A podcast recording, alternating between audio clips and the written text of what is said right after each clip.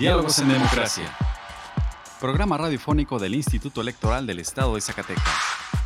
Juntos, conozcamos más acerca de la cultura democrática en nuestro estado. Escúchanos todos los miércoles a partir de las 4.30 de la tarde por la frecuencia del 97.9 de FM del Sistema Zacatecano de Radio y Televisión. Diálogos en Democracia. Esto es Diálogos en Democracia. La pluralidad como lenguaje único donde todas las voces sean escuchadas. Diálogos en Democracia. Programa radiofónico del Instituto Electoral del Estado de Zacatecas. Un acercamiento a la diversidad de ideas y pensamientos. Comenzamos. Diálogos en Democracia. Muy buenas tardes, les saluda Carolina López dándoles la bienvenida a Diálogos en Democracia, programa radiofónico del Instituto Electoral del Estado de Zacatecas. Agradecemos su compañía a una emisión más hoy miércoles 15 de febrero. En el programa de hoy tendremos una entrevista con el consejero electoral Israel Guerrero de la Rosa, que nos hablará sobre el presupuesto del IES para este año. Escucharemos otro de los cuentos ganadores del concurso Desarrollando los Valores Democráticos titulado Amigas Heroínas, además de las últimas noticias en materia electoral. Vamos ahora a nuestra primera sección de efemérides.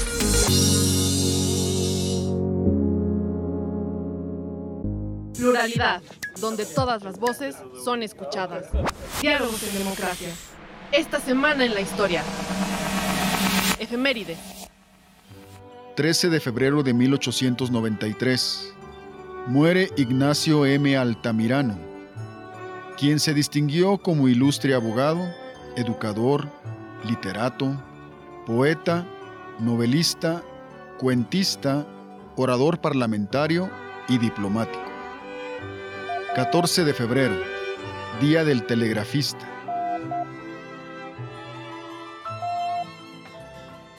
...15 de febrero de 1997... ...se publica en el periódico oficial... ...órgano de gobierno del estado de Zacatecas el decreto número 133, mediante el cual se crea el Instituto Electoral del Estado de Zacatecas. 16 de febrero de 1917. Fue fusilado Alberto Carrera Torres, profeso y general. El 4 de marzo de 1913 proclamó la Ley Ejecutiva de Reparto de Tierras. 17 de febrero de 1915 pacto entre la Revolución Constitucionalista y la Casa del Obrero Mundial. 18 de febrero de 1856. Se instala el Congreso Constituyente, convocado por Juan N. Álvarez, quien crearía la Constitución de 1857. 19 de febrero, Día del Ejército Mexicano. La libertad de elegir y decidir es solo nuestra. Diálogos en democracia. Diálogos en democracia. Conversando con personalidades del ámbito político electoral. Entrevista.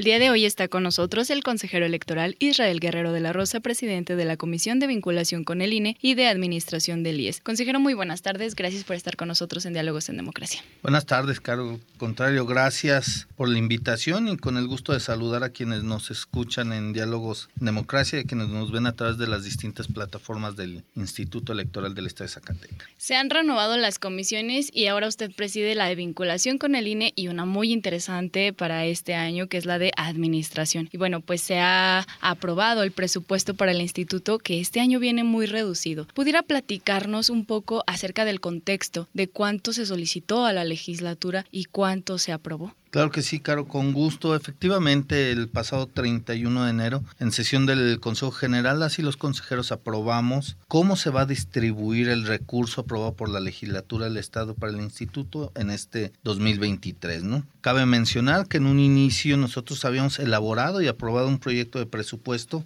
que solicitamos a la legislatura por un monto de 89.7 millones de pesos, eh, números redondos, para lo que se refiere a gasto ordinario radio. Y 34.9 millones de pesos para los gastos de actividades que llevamos a cabo con miras al proceso electoral. Es decir, solicitamos a la legislatura un total de, en números redondos, 124.7 millones de pesos, ¿no? Hay que mencionar que esta solicitud, este monto al que nosotros llegamos, responde al cumplimiento de las obligaciones constitucionales y normativas que tenemos. En ese sentido, fue conformado a través de la metodología del presupuesto basado en resultados. Es decir, hubo todo un trabajo de planeación por parte, de planeación, programación por parte de las áreas para poder establecer el cumplimiento y la serie de actividades que nos permitieran llevar a cabo el cumplimiento de las obligaciones constitucionales y legales que tiene el instituto, ¿no? Y en ese sentido se solicitó a la legislatura 124.7 millones de pesos. Evidentemente, y a través de esta metodología del presupuesto basado en resultados de un ejercicio de planeación programación, pues no eran ocurrencias, no eran caprichos, sino el producto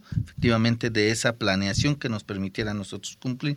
Nosotros además realizamos un proyecto de presupuesto real a las condiciones económicas de la entidad, austero, sin excesos, pero además basados en los principios de racionalidad y de disciplina financiera pero con los recursos necesarios para garantizar las actividades ordinarias y las actividades de preparación del proceso electoral. Es decir, este presupuesto que nosotros solicitamos, pues iba para garantizar el derecho de las y los zacatecanos de votar y ser votados, el derecho de poder elegir a eh, sus gobernantes, ¿no? Y en ese sentido, además, tuvimos acercamiento con, con, algunas de las comisiones en la legislatura del Estado, con diputadas y diputados, pues para explicarles, para eh, mostrarles las necesidades del instituto y el porqué de este presupuesto, ¿no? Detallar y explicar era importante para nosotros y lo hicimos. No obstante, finalmente la sexagésima cuarta legislatura del Estado pues aprobó solamente 58 millones, aquí tengo la cifra exacta, 58 millones 514 mil 374 pesos. Evidentemente es un monto muy inferior a lo solicitado, ¿no?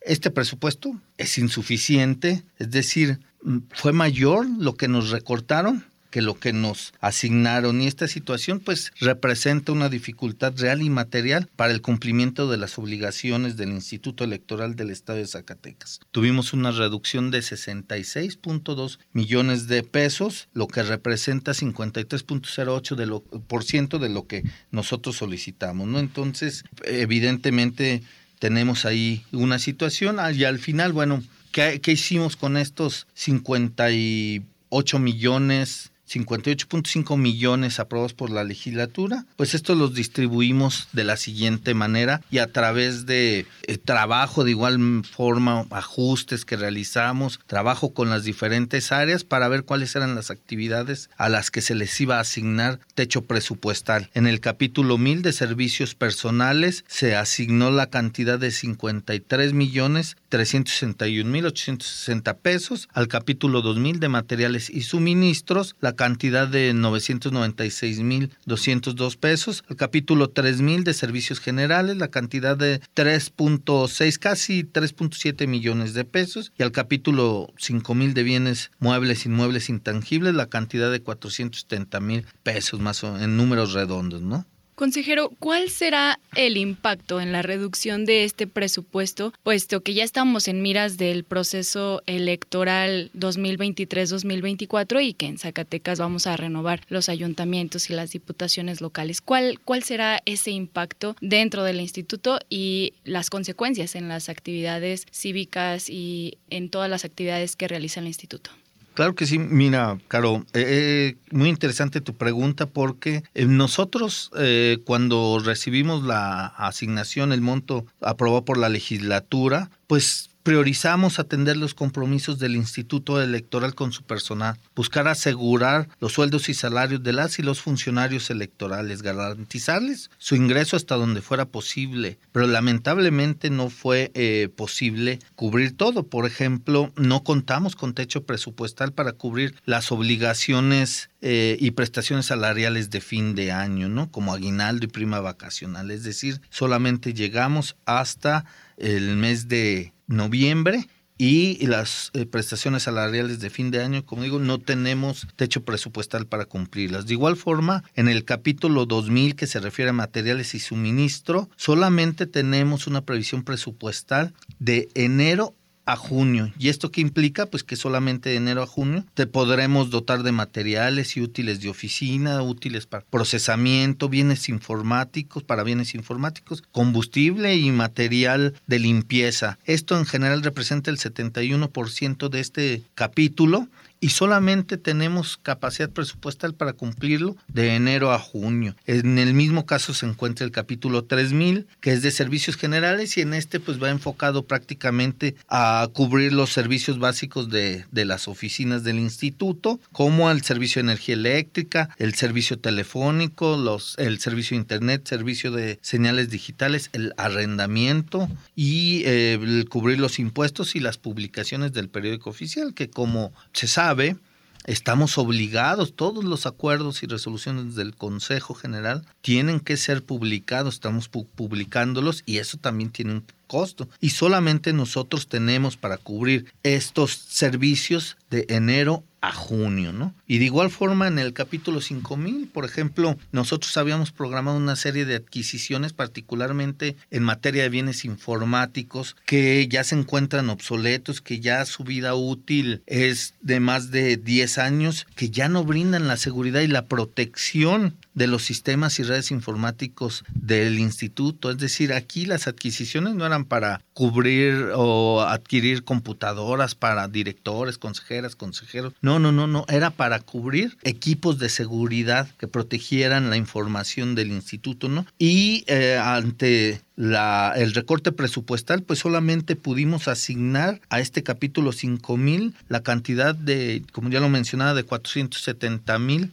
peso, no solo para la adquisición de un dispositivo de seguridad informático que nos ayuda a proteger. No obstante, pues muchos de los equipos ya no es ni siquiera posible que se actualicen porque simple y sencillamente ya no son compatibles eh, con las licencias que se tienen, ¿no? Entonces, esto como vemos, pues solamente en capítulo 2000 y 3000 tendremos para cubrir, es decir, para la operatividad del instituto de enero a junio, ¿no? Entonces, eso evidentemente es representa un problema para todas las actividades, tanto actividades ordinarias como aquellas que estamos que están encaminadas y que tendremos que realizar para proceso electoral, ¿no? Hemos realizado ajustes internos, Ninguno, lamentablemente, ninguno, aún y con estos ajustes internos, ninguno de los capítulos presupuestales pues cuenta con el mínimo suficiente para este todo el ejercicio fiscal, ¿no? Y eso, vuelvo a reiterarlo, porque finalmente esto es lo que pone en riesgo es el derecho de la ciudadanía de votar y ser votado, el derecho de la ciudadanía de elegir a sus gobernantes a través de procesos electorales, de elecciones libres, con confianza y auténticas, que finalmente son las funciones primarias en democracia. ¿no? Evidentemente es necesaria la gestión institucional, que se lleve a cabo por parte de la presidencia, por parte de la comisión de administración de este instituto y en general de las y los consejeros y nosotros estaremos acompañando estas gestiones este, porque confiamos en la sensibilidad del gobierno del estado para coadyuvar a darle viabilidad financiera a este instituto. Reconocemos esa sensibilidad y estamos seguros que podremos, que el gobierno del estado será sensible esta solicitud para cubrir las necesidades presupuestales de este instituto. No obstante, y más allá de, las gestiones, me parece, Caro, eh, que aquí el tema y, y, los resultados que se puedan alcanzar, me parece que aquí el tema es que necesitamos hacer un análisis serio, reflexivo, pero sobre todo técnico, muy técnico, para que la operatividad del instituto y las actividades y principalmente los derechos que tutela el instituto, no estén en riesgo año con año. Ya sea proceso electoral o sea interproceso, estos derechos no deben estar en riesgo, ¿no? Entonces es necesario que este instituto, junto con la legislatura del Estado, eh, pueda contar con recursos mínimos para y suficientes para este, estos trabajos. Por eso nosotros hemos planteado la necesidad de ese análisis serio, reflexivo y técnico sobre eh, presupuestos irreductibles que permitan eh, contar año con año al instituto con recursos suficientes para la tutela de estos derechos que son fundamentales, ¿no?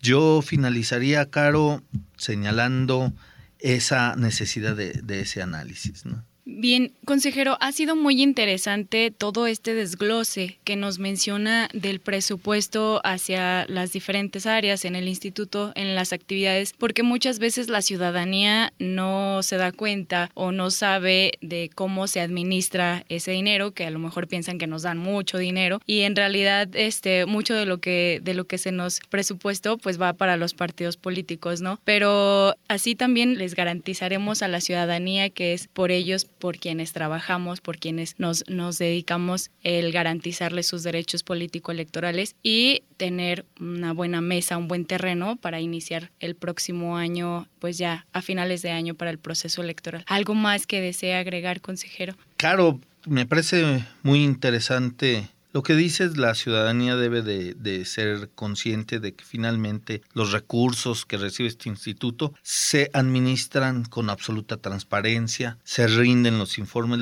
financieros, los informes financieros son públicos, se encuentran a disposición de la ciudadanía en, nuestras en nuestra página de internet. Ahí se encuentran todos los informes financieros que desglosan cómo se gasta cada uno de los pesos que vienen siendo otorgados, autorizados a este, por la legislatura a este instituto, ¿no? en la asignación de su presupuesto. Entonces, hemos sido muy pulcros, hemos eh, impulsado medidas de contención del gasto, no en este año, sino desde años anteriores hemos venido eh, siendo conscientes de, la situación económica del Estado, impulsando esas medidas de contención, porque además es, es una convicción eh, propia de las y los consejeros, este, la administración más pulcra y saludable de los recursos que recibe este instituto. Y yo finalmente comentaría, mira, hace tres meses aproximadamente, estábamos celebrando el cumplimiento de los primeros 25 años de este instituto, donde reconocíamos sus aportes, donde reconocíamos sus logros en pro de la democracia, la trascendencia de sus logros en pro de la democracia. Pero en este punto de inflexión yo desearía que el Instituto Electoral del Estado de Zacatecas, y lo digo de manera muy respetuosa, yo desearía que el Instituto Electoral del Estado de Zacatecas tuviera más futuro que pasado. Así es. Bien, pues muchísimas gracias, consejero electoral Israel Guerrero de la Rosa, presidente de la Comisión de Vinculación con el INE y de Administración del IES. Agradecemos que nos haya brindado toda esta valiosísima información para toda la ciudadanía y los radioescuchas de Diálogos en Democracia. Que tenga una excelente tarde. Muchas gracias. Igualmente, buenas tardes. Representando el libre derecho a la elección. Diálogos en Democracia. ¿Te interesa conocer más sobre las elecciones? Tú puedes solicitar la información que el Instituto Electoral del Estado de Zacatecas posee, obtiene, genera, adquiere o transforma. Consúltala en la página del IES. Puedes solicitarla también en el correo transparencia.ies.org.mx o a través de la Plataforma Nacional de Transparencia. Si tienes alguna duda, comunícate al teléfono 492-92-20606, extensión 650. El acceso a la información pública es gratuito y es tu derecho. Ejércelo. Nuestra elección en la diversidad de, en la diversidad de pensamiento. Diálogos en democracia. Escuchemos ahora una cápsula de otro de los cuentos ganadores del concurso Desarrollando los Valores Democráticos en voz de nuestra compañera Virginia Perusquía. Educación en democracia.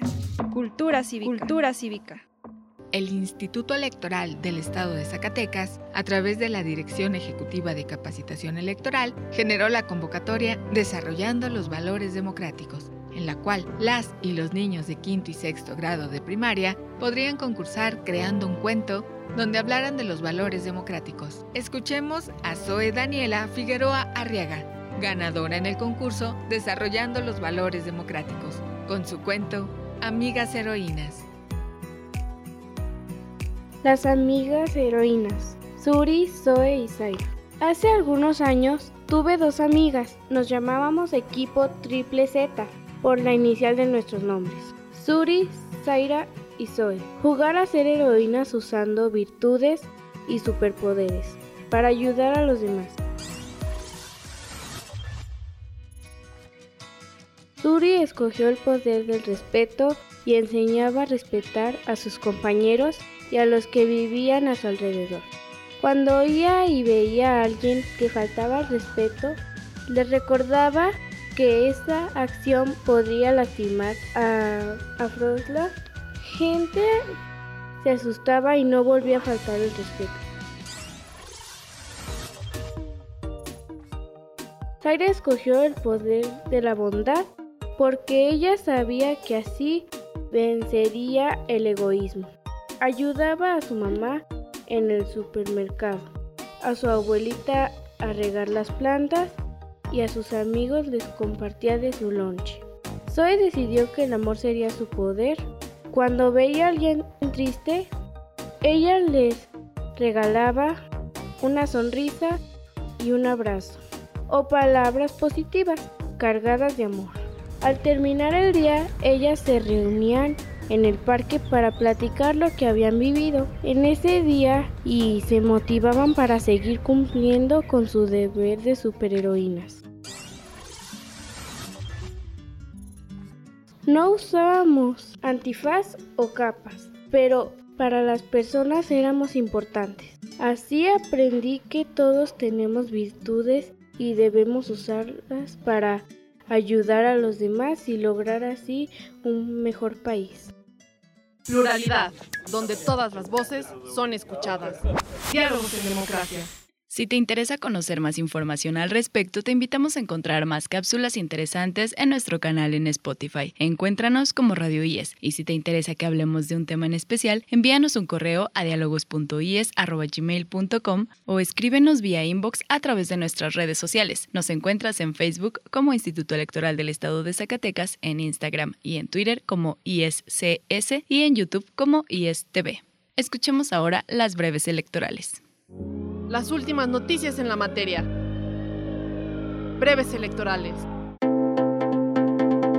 Personal de la Dirección Ejecutiva de Capacitación Electoral y Cultura Cívica del IES y Ana Claudia Núñez Vargas, encargada de la misma, acudieron a la telesecundaria Belisario Domínguez de la comunidad de Cieneguitas en Guadalupe, Zacatecas, a impartir el taller La participación de las juventudes en la construcción democrática, contribuyendo así a la promoción y respeto de los valores democráticos y motivando a la intervención de las y los jóvenes ciudadanos en las actividades voluntarias que benefician a la comunidad y a la ciudadanía vocales distritales y locales del Instituto Nacional Electoral, acompañados de consejeras, consejeros y del consejero presidente Lorenzo Córdoba Vianelo, se reunieron el pasado jueves con senadoras y senadores integrantes de la Junta de Coordinación Política del Senado de la República, ante coordinadores y representantes de los ocho grupos parlamentarios del Senado de la República, así como integrantes de las comisiones de gobernación y puntos constitucionales, los vocales presentaron distintos elementos técnicos sobre las implicaciones del llamado Plan B de la reforma electoral, que ponen en riesgo la celebración de elecciones ciertas y confiables. Las y los vocales expusieron distintas afectaciones de la propuesta de reforma sobre la organización y capacitación electoral en materia registral,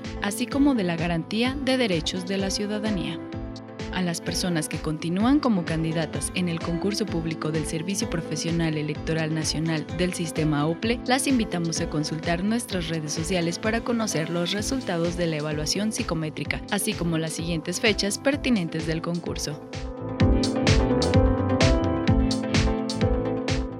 La libertad de elegir y decidir es solo nuestra. Diálogos en democracia. Diálogos en democracia. Los temas de interés en la materia político-electoral. ¿Sabías que?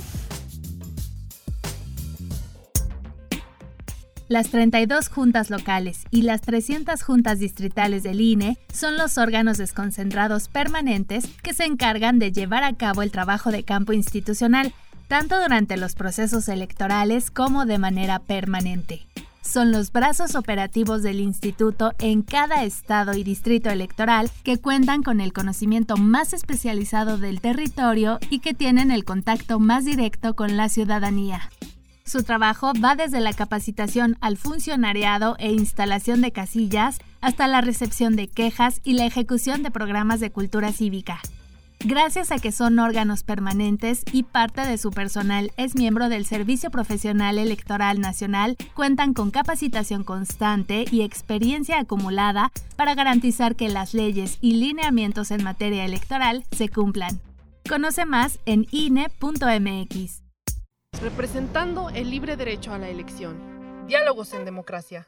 El IES protege los datos personales que recibe en el ejercicio de sus atribuciones. Un dato personal es toda aquella información que permita identificar a una persona. Si no estás de acuerdo con el tratamiento de tus datos personales, puedes ejercer tus derechos de acceso, rectificación, cancelación u oposición. El procedimiento es sencillo y gratuito. Comunícate al 492-92-20606 extensión 650 o en transparencia.ies.org.mx. Instituto Electoral del Estado de Zacatecas. Nuestra elección en la diversidad de, en la diversidad de pensamiento. Diálogos en democracia.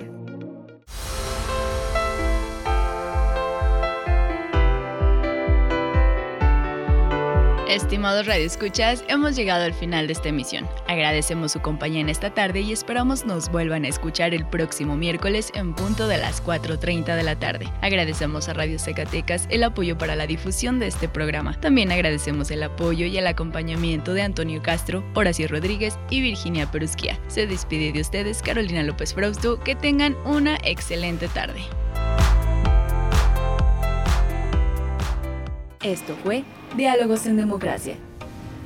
Un espacio del Instituto Electoral del Estado de Zacatecas para la promoción del diálogo y la cultura democrática. Te esperamos en nuestra próxima edición. Diálogos en Democracia. Diálogos en Democracia.